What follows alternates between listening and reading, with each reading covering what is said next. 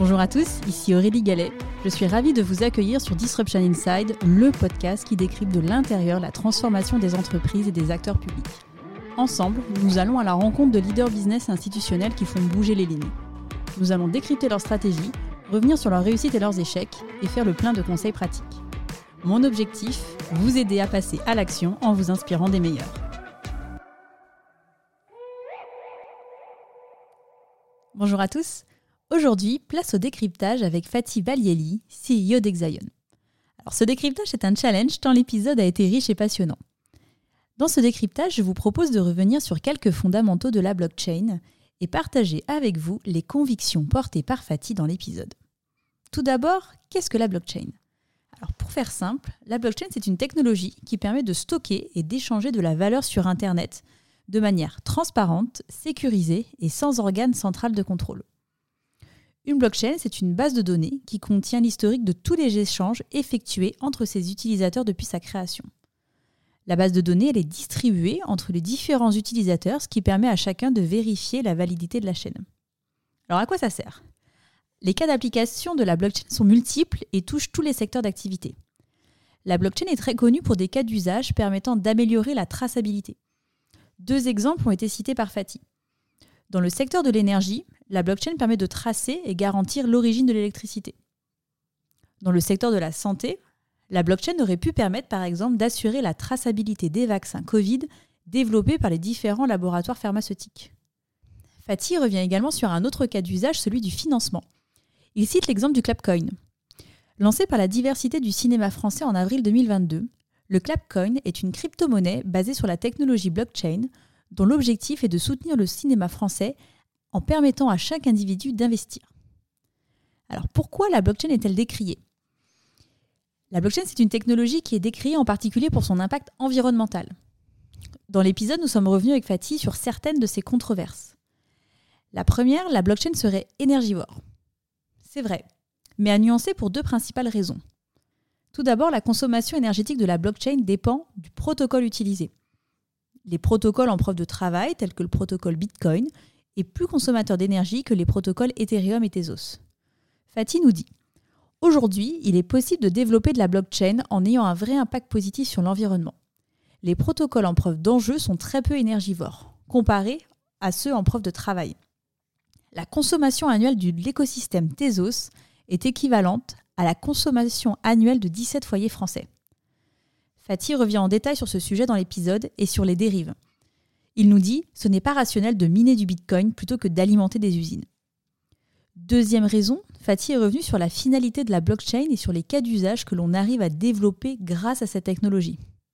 Fatih nous dit les cas d'usage que l'on met en place grâce à ce protocole, tels que tracer des vaccins, tracer de l'électricité, émettre des émissions obligataires financières, permettent de réduire l'empreinte carbone de ces activités si elles devaient être réalisées dans le monde physique.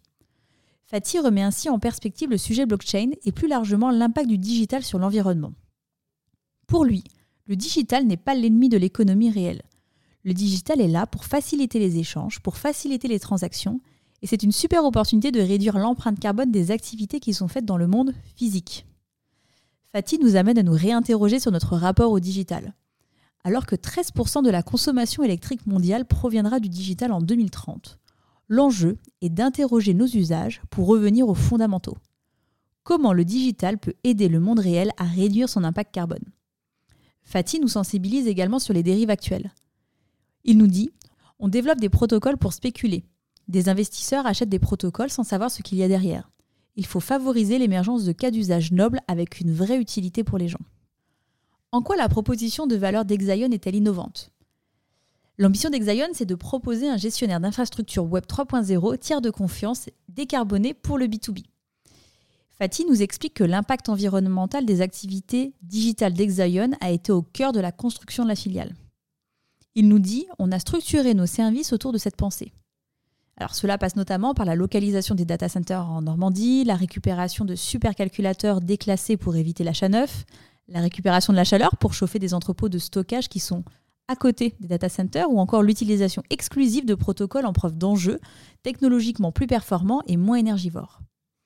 Exaion a également mis en place des outils capables de tracer, mesurer et d'évaluer l'empreinte carbone de ses activités.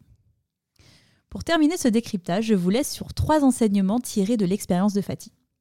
Alors pour rappel, on a commencé euh, l'épisode avec un retour d'expérience euh, de Fatih quand il était plus jeune. Il nous a dit qu'il avait fait sa première faillite à 18 ans euh, et qu'il a aussi vécu de près la faillite de Lehman Brothers en, 2008. Alors aujourd'hui, on a le marché des cryptos qui connaît un crack majeur hein, ces dernières semaines. Et du coup, les conseils de Fatih résonnent avec une acuité très forte. Il nous dit, il faut éviter les effets de mode Tant que vous n'avez pas acheté ni vendu, vous n'avez ni réalisé votre gain, ni réalisé votre perte. La position court toujours. Donc à méditer pour ceux qui sont inquiets par le cours euh, actuel des crypto-monnaies. Deuxième idée euh, que je souhaitais partager avec vous, c'est l'état d'esprit à adopter pour transformer une idée en business à impact. Fatih nous dit Identifier des signaux faibles, ce sont de très bons atouts quand vous êtes entrepreneur, car vous pouvez voir très en amont ce qui commence à émerger. Des idées, j'en ai eu plein. Et j'en ai eu plein de mauvaises, ou trop tôt, ou trop tard, ou au pic. Les gens retiennent la super idée Exaion. Non. C'est la super idée que j'ai leveragée, car j'ai compris que j'étais sur une bonne idée. Les autres, je les ai coupées très vite. À méditer euh, pour vos prochains euh, projets. Je vous laisse euh, du coup sur ce dernier conseil pour vous aider à capter ces fameux signaux faibles. Fatih nous recommande.